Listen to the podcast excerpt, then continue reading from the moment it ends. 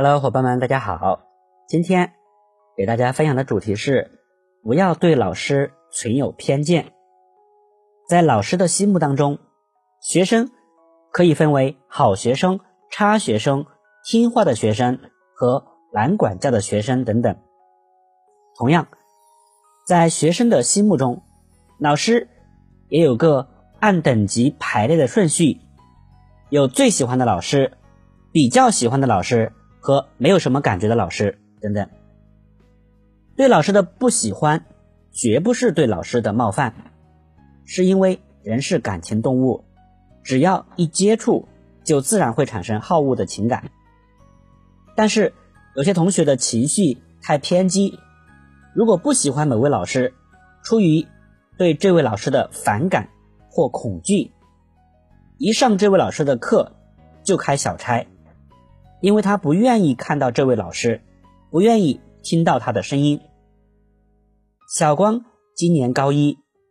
他的数学、语文成绩都不错，只是英语成绩不稳定。他的英语老师是一位急性子的女老师，身为英语组长，他特别想让所教的学生都学好英语。一次在课堂上，老师连着提问两次，小光都没有回答上来，老师一下子急了。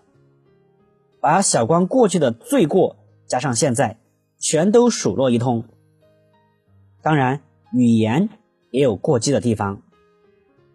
从此以后，小光对英语老师又讨厌又憎恶。无论英语老师大声斥喝谁，小光都觉得受不了，都觉得他是在批评自己。终于。在期末考试前一个星期，他逃学了，在街上闲逛，满脑子想的都是这位老师狰狞的面目。后来，小光不仅不上英语课，索性连其他课也不上了。曾老师想说，要明确我们学习是为了自己。像小光这样产生过激反应、拒绝上学的学生只是特例。但若是你遇到这样的老师，是不是也会有意无意的不好好学这门课呢？你对这门课的兴趣是不是受到了影响呢？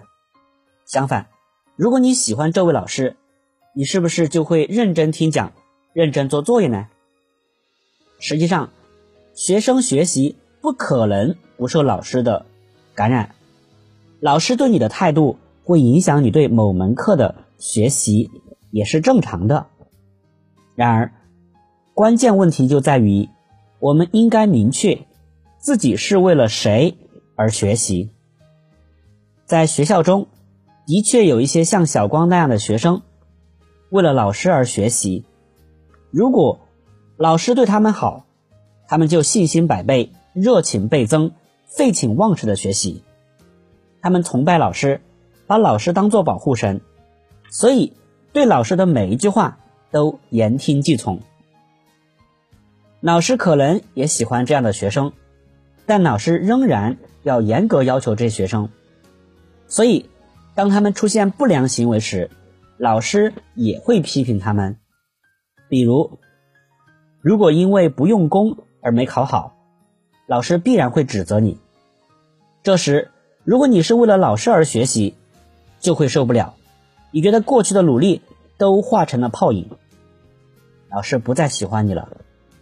还有一些同学在受到批评后，会认为老师讨厌自己，把自己视为眼中钉，总对自己的像鸡蛋里面挑骨头一样。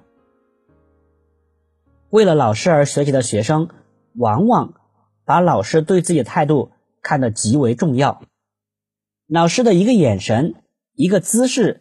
都能让他揣测半天。老师是不是对我不好了？他是不是对我有意见呢？这既表明了他对老师的依赖，也表明了自己的独立性和自主性的缺陷和欠缺。实际上，在小学生身上更多的表现出这种依赖。现在我们要明确，一方面学习。要依靠自己，听老师讲课只是我们获取知识的重要手段之一。所以，上课要认真听讲，积极思考。另一方面，我们自身的努力很重要，课前的预习、课后的复习、查阅资料等等，我们要从依赖老师过渡到依靠我们自己。同学们，听懂了吗？加油！感谢你的收听，再见。